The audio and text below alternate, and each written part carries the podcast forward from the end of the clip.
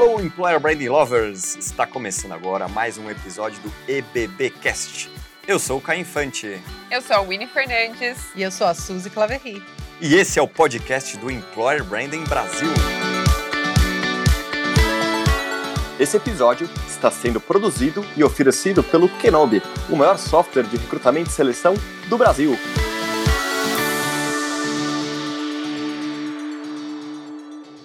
Olá, Employer Branding Lovers! Hoje estou aqui com a Suzy. O Caio tá aí ó, no sítio, curtindo com a família.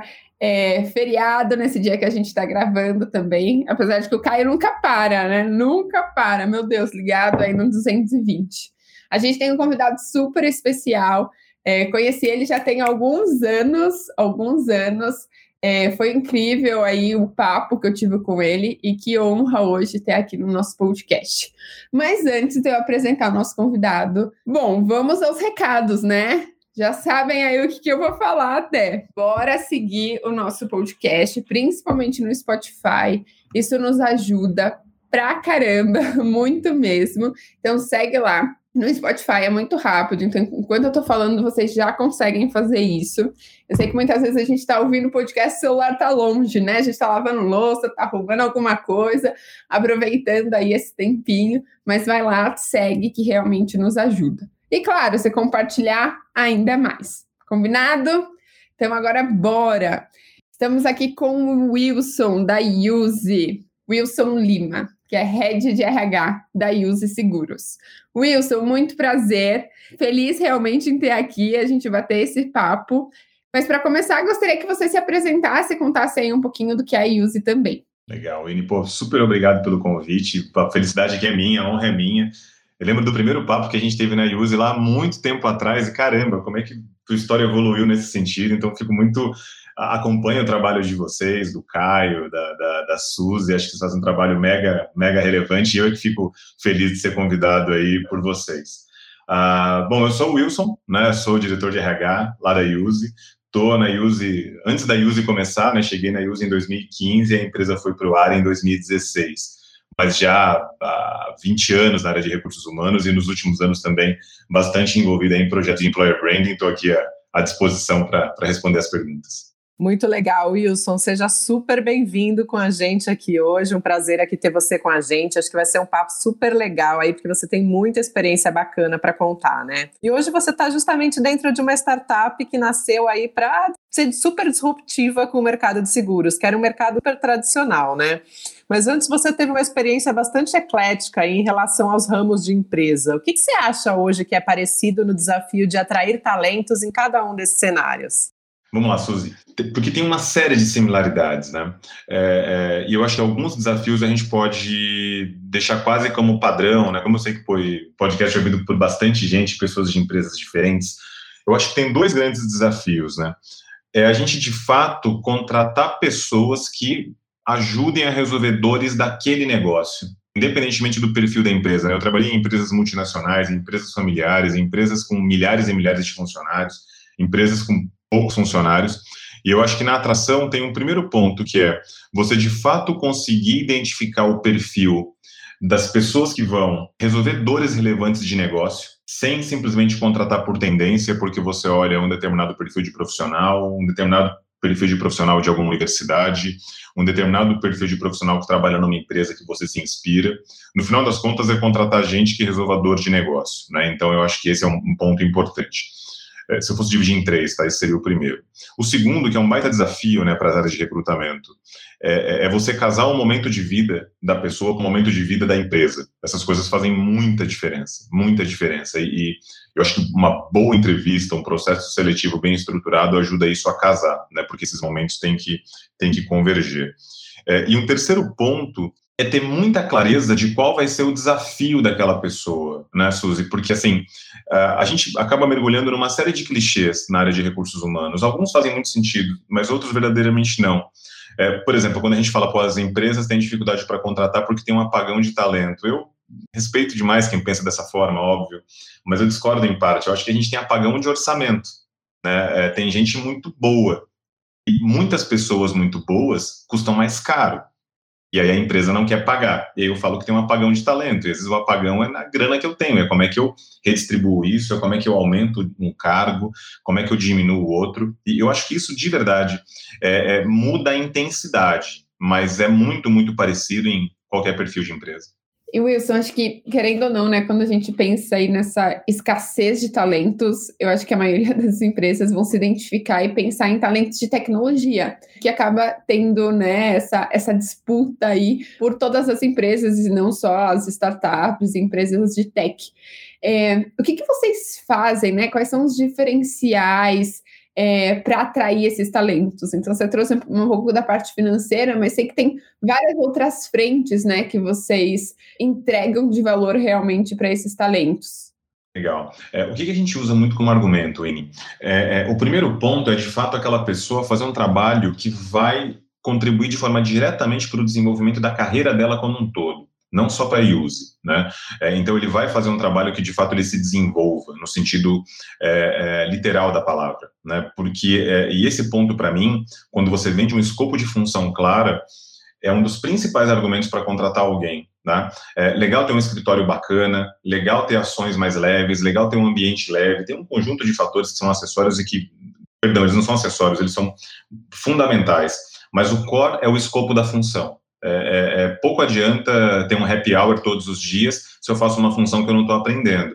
Porque essas pessoas estão constantemente olhando o mercado. Né? Então, quando eu vou participar de um próximo processo seletivo e um recrutador pergunta quais projetos relevantes eu entreguei, é, é não ter um escopo de função claro é, é, pode comprometer o desenvolvimento de carreira. Então, isso para a gente é o ponto principal, ter clareza do que aquela pessoa vai fazer. No mais, eu acho que assim, a, a gente tem um ambiente de trabalho, aí dá para ver no Glassdoor, dá para ver nas ferramentas internas que a gente tem, um, um ambiente muito saudável, que a gente se respeita muito, que a gente cobra, que a gente joga duro, mas joga na bola, né? O respeito é primordial, a gente respeita demais as pessoas na, na, na Use. É, a gente fez diagnósticos de cultura e isso sempre aparece na Use, né? É, é, entre eles, por exemplo, também é uma gestão muito acessível, né? Uma gestão que faz muito parte ali das ações do, do, do cotidiano. Então, acho que esse é um ponto também que a gente usa bastante como argumento. E a gente procura ter práticas salariais muito alinhadas com o mercado, né? Tanto quando a gente, aí quando eu falo total cash mesmo, né? Em relação a variável, em relação a benefício, o salário em si. Então a gente acredita muito nessa tríade, né? Então quando a gente foi construir a nossa base né, de employer branding lá atrás, em 2015, 2016, a gente olhou muito essa tríade, né? É, escopo, ambiente e remuneração. Essas coisas têm que andar relativamente juntas. A gente foi adaptando elas ao longo do tempo, mas elas permanecem estruturalmente quase que inalteradas desde o começo da use. Eu conheço algumas pessoas que trabalham na Ilvas e, assim, elas falam com, com muito brilho nos olhos, realmente. Legal. E, mas, assim, uma coisa que elas trazem bastante é a parte de, de desenvolvimento, de treinamentos, de oportunidade de fazer cursos fora. É, quais, conta um pouquinho dessas práticas também. E eu queria que você trouxesse o que, que é Use, né? Porque acho que a gente está falando, não sei se é, é claro para todo mundo, eu sei que já é uma marca muito forte. É, talvez seja interessante reforçar aí para as pessoas. A Use é uma plataforma online de venda de seguros da Caixa Seguradora, né? Então, é, é e que atualmente vende três produtos. É, seguro alto, seguro vida e, e, seguro residencial, né? Então, até quando você fez a questão lá no começo, né, dessa disrupção no mercado de seguros, a Suzy também colocou isso, né? O, o, mercado de seguros, ele tem canais de distribuição bem tradicionais e muito bem estabilizados e que tem um baita valor, diga-se de passagem, né? E talvez os mais relevantes são distribuição através de canal banco, né? Você vai lá num banco e compra um seguro no banco, que é o que a gente chama de banca assurance. É, o canal corretor de seguros, que é um canal muito tradicional, muito robusto também, né? Então você compra, o, o corretor faz a intermediação entre diversas seguradoras e vai lá e te faz uma oferta. A Use ela criou uma terceira via, né, de venda direta, onde você pode optar por comprar direto. Mas de forma muito resumida, a gente tem uma jornada digital muito legal e a gente vende seguros de forma direta e usando plataforma digital. E quando o cliente não tem informações suficientes na visão dele, ele pode usar uma estrutura de televendas também, que vai ter consultores especializados para explicar o que ele está comprando. Né? É, então, essa é a Use. E a outra pergunta que você fez, eu esqueci, Winnie, me perdoa, me confundi aqui, onde eu estava mesmo? Qual era a pergunta, além da Use? é a parte dos, do curso, né, de treinamentos fora também, que eu acho que é, é, uma, é um grande valor, né, para talentos de tecnologia. Ontem mesmo tava, a gente estava dando uma aula de Candidate Experience sempre vem, né, um pouco de tecnologia, da persona. É uma coisa que apareceu muito forte é que essas pessoas estão em busca de conhecimentos o tempo todo, né? Então, se uma é, da proposta de valor dentro das organizações, com certeza isso já vai ser um grande diferencial. Por isso que eu falei assim, ah, acho que seria legal você trazer um pouco desse ponto, né? É, o que, que vocês fazem, quais são essas ações, é, que acho que seria bem interessante para as pessoas que estão nos ouvindo. Legal, legal. A gente sempre cuidou bastante disso, Winnie, também desde o comecinho, né? Então a gente sempre teve uma verba ali de treinamento que a gente preservou é, é, e que na minha visão é uma verba bem, bem robusta e a gente trata ela com muito cuidado e a gente dá muita autonomia dos times na escolha dessas ações de cotidiano. Então, por exemplo, um desenvolvedor, um product manager, ele viu um curso ali de mercado e ele gostaria de fazer aquele curso. Então eu brinco lá, né? A resposta sempre é sim e a gente tem que administrar o não. Né? Então, a princípio é assim, você quer fazer um curso, é claro, vamos ver o valor, vamos ver e coisa e tal. Mas conta um pouco mais, é, na sua visão, que dor de negócio você resolve. Porque as explicações, quando a gente vai buscar um curso externo, elas têm as explicações iniciais que fazem sentido. Ah, é um conteúdo que faz sentido para a empresa. É, eu vou fazer um networking legal, eu vou, conhecer, eu vou conhecer pessoas que têm dores similares em empresas diferentes, isso agrega valor. Então, a gente sempre estimulou muito com que as pessoas procurassem isso, porém, é, é as coisas têm que estar bem casadas, né? Então, além do desejo do user, né, além do desejo do funcionário, é fundamental que algum problema de negócio também seja resolvido. Eu vou dar um exemplo menor, que até ele sai um pouquinho de tecnologia, mas uma coisa que várias empresas utilizam. E, e na Use, por exemplo, a gente tem casos muito pontuais.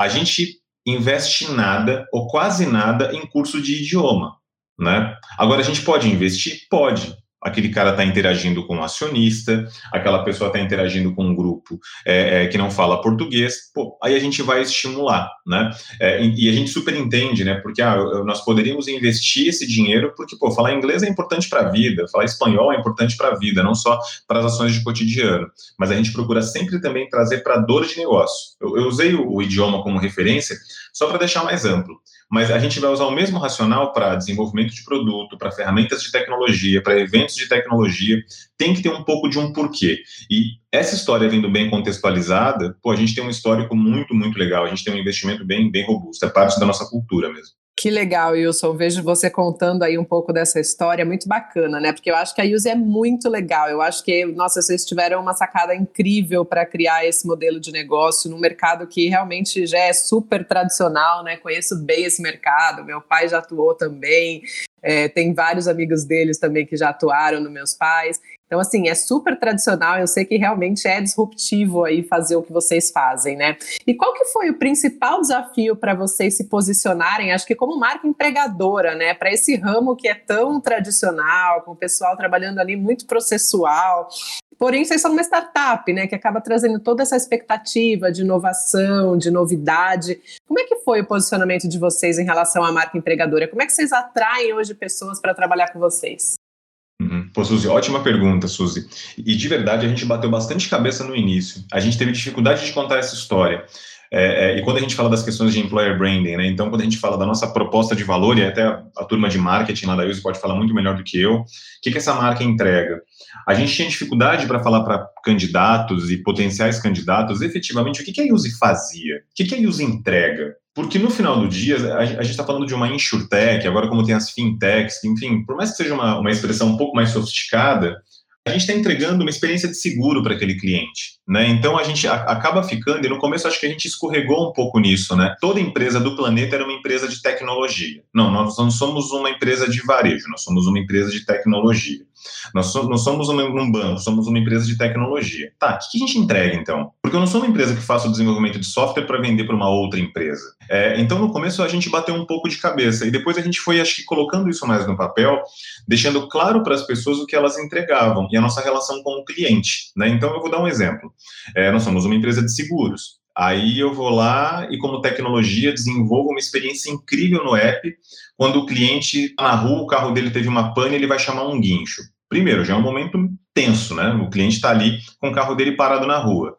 O app é lindo, funciona super bem. Pô, e se aquele guincho demora para chegar? A experiência foi embora, a nossa entrega é offline. Então a gente demorou um pouco para dar clareza em relação a isso. Efetivamente, o que a gente entrega?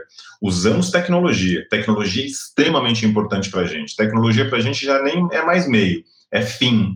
Mas nós somos uma empresa que entrega seguros. A gente tem que entregar uma experiência de seguro para o cliente, faça ele querer permanecer com a gente muitos anos. Então, ao longo do tempo, a gente foi foi adaptando isso, né? Então acho que foi o que mais pegou mesmo, é deixar claro o que a gente entrega para o cliente. Isso a gente deixa claro nas nossas mídias, a gente deixa muito claro nos processos seletivos, independente da, da, da área que a pessoa vai atuar, que é o que, que a gente entrega no final do dia para os nossos clientes. É, Wilson, apesar né, da, in, da independência da Use em relação à caixa, eu acho que é um pouco do que você trouxe na sua fala é, ao longo do nosso bate-papo assim, com certeza vocês têm algumas diretrizes, né? Até mesmo dos sócios. Como vocês criaram a estratégia né, para criar marcas empregadoras diferentes e quais dicas você daria para as pessoas que precisam fazer movimentos muito parecidos, né? Seja por sócios, por matriz ou até mesmo regionalização? Legal, legal. Uh, Winnie, isso é, é, foi bem desafiador no começo, né? É, o que acontece? A, a Caixa Seguradora é uma baita empresa, né? Pô, e tem uma cultura também incrível, mais de 50 anos de atuação, resultado admirável. E eu diria que o que a gente sempre procura fazer? Junto o que tem para juntar, separa o que tem para separar porque em todos os lugares vão ter boas práticas. Né? Então, se a Caixa Seguradora tem uma boa prática, é de qualquer coisa, tá? Não só de RH. Por que, que a gente tem que criar diferente para a Use? Ah, porque a Use é diferente. É raso, pode parecer meio vaidoso, sabe? Então, a gente tem práticas que a gente usa da Caixa Seguradora. A Caixa Seguradora começou a fazer implementações lá em virtude de práticas que foram é, iniciadas na Use. O que a gente toma muito cuidado para discutir, né, os RHs das empresas da holding são bem integrados, é ter essas discussões. Né? O que funciona para uma empresa pode não funcionar para outra. Se não funciona, vamos aqui colocar uma argumentação e esse processo flui. Né? Então, no começo, é, então isso a gente faz até hoje. Tá? É, agora, no começo, o que, que a gente fez? Né? A, a Caixa Seguradora tem a sua sede em Brasília. A gente está aqui em São Paulo e, predominantemente, a gente contrata profissionais de tecnologia. Então, essa linguagem tinha que ser diferente. Né? A Caixa Seguradora ela tem o seu negócio muito centrado na distribuição bancária. Nós temos na distribuição direta. Então, as estratégias mudam e, consequentemente, o perfil de parte dos profissionais também muda. Né? Então, a, a gente sempre foi muito nessa linha, né, de nós precisamos ter algumas estratégias distintas é, porque a gente está contratando pessoas com perfil diferente, nem melhores nem piores, perfil diferente, né? É, e são marcas diferentes também, né? A, a, Caixa Seguradora é uma marca, a Use é, é, é uma outra marca. Então a gente sempre tomou esse cuidado de fazer estratégias distintas, porque a gente estava buscando algo distinto, mas, pô, a gente aproveita muita prática um do outro, é uma relação muito saudável. É, então, a gente tem muita clareza em relação a esse aspecto de independência, né? A gente não pode ser radical, né? Quando a gente fala de autonomia, de independência. A gente tem independência para tudo na Use? Não temos, e ótimo que não temos, porque a gente tem um acionista de 50 anos que pode nos aconselhar, né? Então, isso ajuda muito. Então, é muito claro para a gente que a gente tem independência para alguns assuntos e para outros não. E tá tudo ok. É, como é que a gente combina o jogo e vai tocando no dia a dia? Sem dúvida, acho que é isso mesmo, Wilson. Combinar esse jogo, né? Que é o mais importante. Acho que no final das contas, né? Todo mundo sai feliz quando esse jogo está combinado. Isso realmente fica muito mais fácil, né? E quando você fala de marca empregadora, conta pra gente um pouquinho quais lições que você aprendeu aí na Use, o que, que você gostaria que tivesse ensinado antes para você aí, que você podia passar como inspiração aí ou como ajuda para quem está começando a trabalhar a marca empregadora agora? Vamos lá, quando, quando a Yuzi começou não tinha vocês, que pena, vocês poderiam ter ajudado muito porque a gente fez umas lambanças, eu, tem coisa que eu olho para trás e falo, ah, a gente, pô, fez mal. Eu acho que faltou muito no começo, Suzy, e eu acho que foi uma dificuldade para a gente grande, faltou para a gente uma curadoria é, no começo, eu acho que assim, a gente embarcou muito na linha de vamos divulgar que somos um lugar legalzinho para trabalhar. Né? Então, é, é foto de happy hour. Era uma empresa feliz 24 horas por dia. Então, quando, há um tempo atrás, eu estava resgatando isso, claro, uma empresa que estava começando, a gente estava criando as nossas histórias. Né? Então, eu, eu brinco, né? eu estou na Use antes da Use começar. Criticar o passado da Use é me criticar, né? Eu estou lá desde o começo, então fico bem tranquilo. Eu acho que a gente teve muita dificuldade para criar uma pauta de efetivamente coisas que a gente queria comunicar e que de fato as pessoas soubessem e falassem, pô, essa empresa é uma empresa legal, eu vou, vou considerar ela para trabalhar, para participar do processo seletivo. E eu lembro quando eu conversava com algumas pessoas, contatos meus, pessoas de bom relacionamento no meu Data Wilson aqui, fazendo as minhas pesquisas, o que eu mais ouvia da Yuzi, nossa, pô, a Yuzi é super divertida, vocês estão brincando o tempo todo, vejo gente dando risada. A gente sempre teve happy hour na Yuzi durante um tempo, uma vez por semana. E eu ouvia das pessoas que a gente tinha happy hour todo dia. Isso não... Eu falava, cara, alguma coisa tá errada. E quando a gente começava a ver os nossos posts, na época não era nem o Glassdoor, era o Love Mondays, é, é, e no LinkedIn, estava certo a gente estava criando uma percepção de uma empresa que fazia festa todos os dias, que só se divertia. E a gente se diverte muito, tá? A gente se diverte até hoje. Mas, pô, a gente tá ali trabalhando pra caramba, ralando pra caramba, e isso não estava claro. Então, ao longo do tempo, eu acho que a gente foi tendo mais curadoria, a gente foi fazendo benchmark, procurando gente especializada, e essa parte de conteúdos que a gente queria colocar como employer branding, ela começou a ficar mais estabilizada, né? Falando de projetos relevantes da empresa, contando histórias de carreira muito robustas e que de fato já aconteciam na Use. Não era o que a gente pensava, o que a gente imaginava fazer, era o que a gente já estava fazendo. Então eu acho que assim, a dificuldade que a gente teve no começo foi ter uma curadoria, assim, de vamos tratar esses assuntos, porque esses assuntos vão impactar de forma relevante para esse público. Eu acho que a gente teve uma linguagem muito divertidinha, muito levinha no começo, e isso criou uma percepção equivocada. Que bacana você trazer isso, né, Wilson? Porque acho que muita gente já começa querendo fazer aquele plano perfeito de marca empregadora e ele acaba não saindo ali do papel, né? Marca empregadora é justamente isso, né? Quando a gente fala de employer branding, é justamente esse alinhamento, né, entre as percepções que o mercado tem a respeito da nossa empresa, aquilo que a gente quer trazer para o mercado, né, como propostas de valor e etc. E acho que vocês tomaram um caminho super bacana aí desse alinhamento, né? Nem tudo é só festa, é legal mostrar quem vocês são, como é que vocês trabalham trabalham, né? E outras coisas além dos happy hours ali. Então, acho que é um trabalho muito bacana e que demora para ser feito, né? A gente sabe que é um trabalho de marca empregadora, ele leva um tempinho aí bom para a gente ter resultado, e isso é importante também que a maturidade das lideranças acompanhem também esse processo dentro das empresas, né? E uma coisa que eu notei que acho que é muito interessante é que, assim, todas as startups que eu conheço também, a gente vê muita rotatividade, né, dos executivos. Sempre são pessoas muito novas, que transitam muito ou entre áreas das empresas ou entre, principalmente em outras empresas, né? O tempo ali, né, que a gente chama de o turnover ali, geralmente ele é bastante acelerado e as pessoas acabam passando pouco tempo é, no, lugar de liderança de startups e logo já mudam para outro e etc, né? Mas eu vejo aí que você está bastante tempo na Use, né? Conta pra gente um pouco o que, que ganhou o seu coração aí, o que, que foi tão especial para você para tanto tempo nessa empresa? Ah, legal. Pô, bastante coisa vem, ganhando meu coração aí nesses cinco anos, Suzy. É, de fato, bastante tempo, né? Pô, cinco anos, quando a gente pega a média geral de dois anos já para celebrar, e mesmo quando você pega no grupo executivo, três anos já é alto. Eu, eu acho que tem duas coisas, Suzy, é, que me fazem ficar na USA esse tempo todo. Primeiro deles, na USA não tem solidão intelectual. Assim, eu aprendo muito, e não é um clichê aqui, tá? Não é da boca para fora. Eu acho que, assim, como toda empresa, né? Tem aquelas reuniões que poderiam ser um e-mail, mas eu participo de reuniões na IUSE que para mim são uma aula. Fico ali sentado vendo a pessoa falar. Para mim é incrível. Eu saio um ser humano melhor. É, eu aprendo muito. Eu tenho que desaprender muita coisa também na IUSE para poder fazer coisas novas. E aí acho que essa coisa nova é o segundo link. Sempre tem um projeto bacana para fazer. Sempre tem um desafio. Sempre tem alguma coisa que me provoca. É, é, então acho que isso é, é uma coisa que me atrai muito. De fato, de estar com um grupo de pessoas que me inspira, tem muita gente inteligente e ter coisa nova para fazer.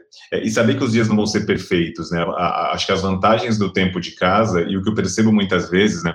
E é claro, é muito ligado ao perfil profissional. Eu conheço pessoas que estão há 20, 20 e poucos anos na mesma empresa fazendo um trabalho incrível e trabalhei com pessoas que trabalharam 10 meses, um ano numa empresa e também é, entregaram bastante. Mas acho que poder ver um ciclo de desenvolvimento de uma empresa também, o que você lançou e deu certo, o que você lançou e deu errado. Então, eu acho que esses pontos, enfim, vão ganhando o, o meu coração aí no dia a dia. Ai, que coisa boa! E não tem nada melhor do que a gente trabalhar numa empresa que a gente ama, né? A gente acaba transmitindo isso para fora, para dentro, como liderança, para as pessoas que trabalham, para novos candidatos, e dá para ouvir isso na tua voz, Wilson que realmente você sente um orgulho do que você está fazendo hoje, isso é sensacional. Eu adorei a expressão solidão intelectual, viu? Vou até adotar para mim, também não gosto da solidão intelectual, não, muito bacana. Bom, estamos terminando aqui o nosso podcast agora, então, bate-papo super rico aqui com o Wilson. Vamos para o bate-bola, Mini? Bora para o bate-bola! Wilson, dica de leitura. Dica de leitura? Pode ser duas? Bora, super. Eu vou intercalando livros de negócio com livros fora de negócio que eu adoro. Uh, esse ano eu li o Dom, que é um romance policial do Tony Bellotto, que é guitarrista dos Titãs. Livraço, assim, livraço. História, livro muito bem escrito, incrível. E livro de negócio do Joseph Tepperman, Anticarreira. Livraço também, é. Dos livros de negócio que eu li esse ano, o melhor disparado, um dos melhores que eu li na minha carreira. Então, para quem curte romance policial, Dom, do Tony Bellotto, e para negócio, carreira, o Anticarreira do Joseph Tepperman, para mim é incrível. Já anotei aqui. Pessoa que te inspira?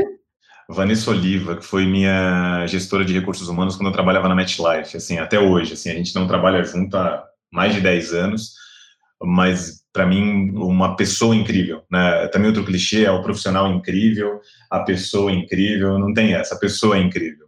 Se você é um profissional incrível, você é uma pessoa incrível e vice-versa.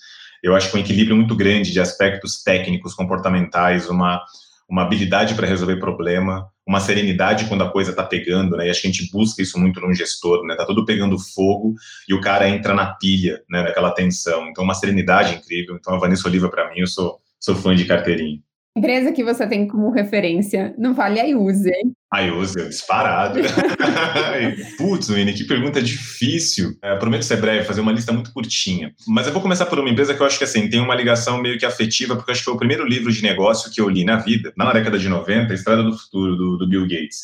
Eu admiro muito a Microsoft, e por uma questão simples, a Microsoft não é uma empresa modinha. Eles são muito consistentes. As práticas são, são, são é, admiráveis. Eles somem, eles voltam, mas acho que, por exemplo, o CEO de hoje lá, o Satya Nadella, para mim é uma referência. Eu sigo ele no Twitter e acho as colocações bem legais, já vi muitos vídeos dele. A própria relação do Bill Gates, que é um cara que eu admiro, né? A relação que a gente tem, até falando dos cinco anos, né, mas a, relação que a gente tem como empresa, ela tem uma finitude, em algum momento ela vai acabar. Imagina, o cara funda a empresa em 75, vai saindo da empresa. Eu acho a Microsoft uma baita referência, mas basicamente por isso, porque eles têm uma história muito robusta. É, então me admira muito quando eu falo de um case gringo. Mas tem muito case local bacana, né? Acho que Magazine Luiza nem se fala, e já de muitos anos. É, eu lembro que eu estava no interior de São Paulo, sei lá, 20 anos, eu não vou lembrar quando, nem se falava de employer branding. Eu chego na cidade tem um outdoor gigante com a foto do campeão de vendas do Magazine Luiza daquela cidade. E aí tinha um monte de gente que era amigo do cara, parente, não sei, tirando foto do outdoor. Imagina você chegar numa cidade, ver um outdoor com a foto de um cara parabenizando ele por ser campeão de vendas. Isso foi década de 90. Nem se falava em employer branding. Então, de fato, a Luísa Trajano, ela sempre teve à frente do tempo. Acho que a Avon, Natura, é, é, pô, tem uma turma que faz coisa muito consistente há muito tempo, né? É, é, e de fato eu vejo que vocês, nos conteúdos que vocês colocam, falam muito dessa robustez, né? De, claro, é legal colocar a fotozinha, falar do evento, tirar a foto do kit de admissão, é, pô, legal, essas coisas têm um valor. Mas eu acho que essas empresas fazem práticas muito, muito, muito robustas.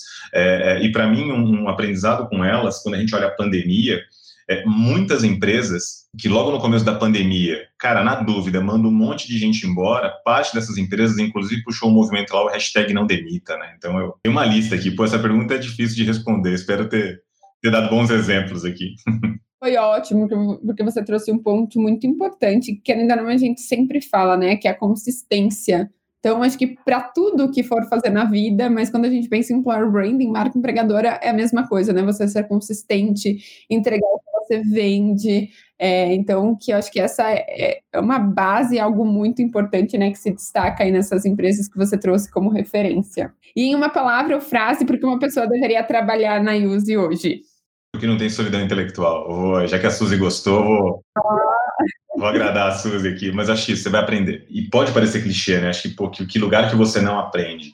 Mas é incrível como a, a gente, na Use, está aprendendo coisa nova todo dia, está tendo boas discussões. Pô, tem um ambiente muito legal, tem um acionista muito robusto, né? Não é uma empresa aventureira que está testando alguma coisa ali, se der, deu. Eu acho que, assim, a gente tem um monte de problema, não é uma empresa perfeita, né? É, é, isso eu sempre deixo claro para todo mundo que a gente está conversando, seja numa entrevista, num papo é, como esse que a gente está tendo aqui, até me usando como exemplo, né? Cinco anos são quase dois mil dias. Foram dois mil dias perfeitos, de muita alegria? Claro que não. É, tem dias que você não está legal, tem, e, e, é dos dois lados, tá? A gente não pode se colocar num papel aqui de, de arrogância corporativa, né? De, ah, tem dias que a Use me deixa irritado. Tem, e tem dias que eu irrito a Use seguramente ao longo dessa jornada eu fiz entregas que a empresa ficou insatisfeita. Né?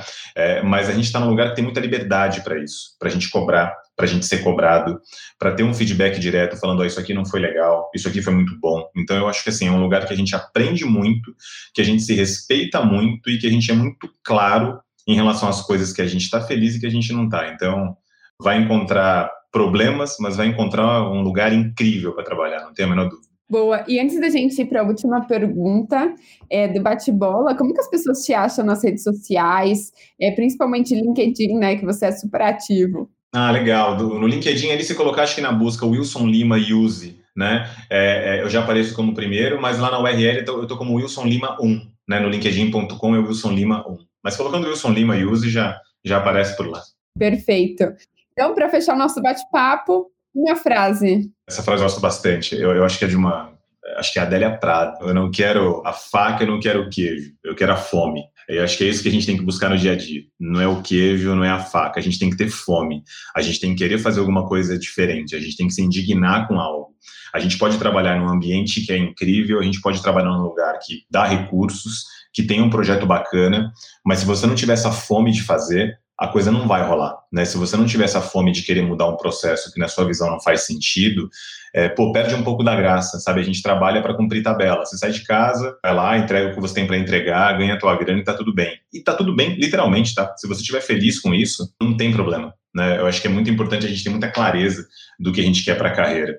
Mas eu acho que quando você tem fome, né, quando você quer fazer algo diferente, é, pô, isso é muito legal, né? Então, acho que qualquer negócio, quando vocês, por exemplo, criam um papo como esses, para mim é fome. Ah, pô, a gente vai criar um conteúdo, vai divulgar para geral e vai fazer aqui esse podcast. É, se não tiver fome, não tem isso. Então, acho que ah, eu usaria isso como, como referência. Não, não queira faca, não queira o queijo, queira fome. Uau, eu amei essa frase. Acho que faz realmente muito sentido, né? Eu adoraria que fosse o Wilson Lima, né? Pô, ia ficar bacana, né? Mas não é. Eu acho que é a Adélia Prado. Depois vou, vou atrás da fonte aí para, enfim, não cair no plágio do TCC.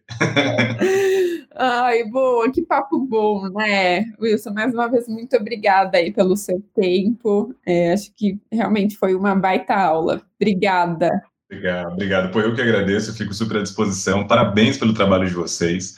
Uh, acompanho já há bastante tempo. Acho que não tenho o prazer de conhecer a Suzy pessoalmente, mas conheço você. Eu iniciei um papo com o Caio também, que foi uma aula. Não teve solidão intelectual, de novo, então falta um papo presencial com a Suzy. Mas, de novo, muitíssimo obrigado pelo convite, fico muito honrado e verdadeiramente parabéns pelo trabalho que vocês vêm fazendo. Eu acho que, enfim, daqui a anos e anos e anos vão olhar para o trabalho de vocês e vocês estão cortando um mato alto aí que vai ajudar a vida de muita gente. Parabéns. Ai, que coisa boa, adorei, Wilson. Obrigada aí. Vamos marcar esse bate-papo aí para a gente conversar nós dois e trocarmos um pouco mais de experiências aí. Precisamos nos conhecer mais, sim. Já anotei todas as suas, frases de efeitos aqui, hein? Vou usar elas aí no meu dia a dia também, viu? É bom que é podcast, né? Então não estão me vendo, eu tenho um ponto eletrônico. Na verdade, minha filha que está passando a cola aqui. Olha, revelei a farsa. Muito bom. Wilson, obrigada por estar aqui com a gente hoje. Foi um prazer esse bate-papo. Você ouviu o EBBcast para ouvir este e outros episódios, estamos disponíveis em todas as plataformas digitais. E não se esqueça de nos seguir no LinkedIn e Instagram. É só procurar Employer Branding Brasil. Esse episódio foi produzido e oferecido pelo Kenobi, o maior software de recrutamento e seleção do Brasil.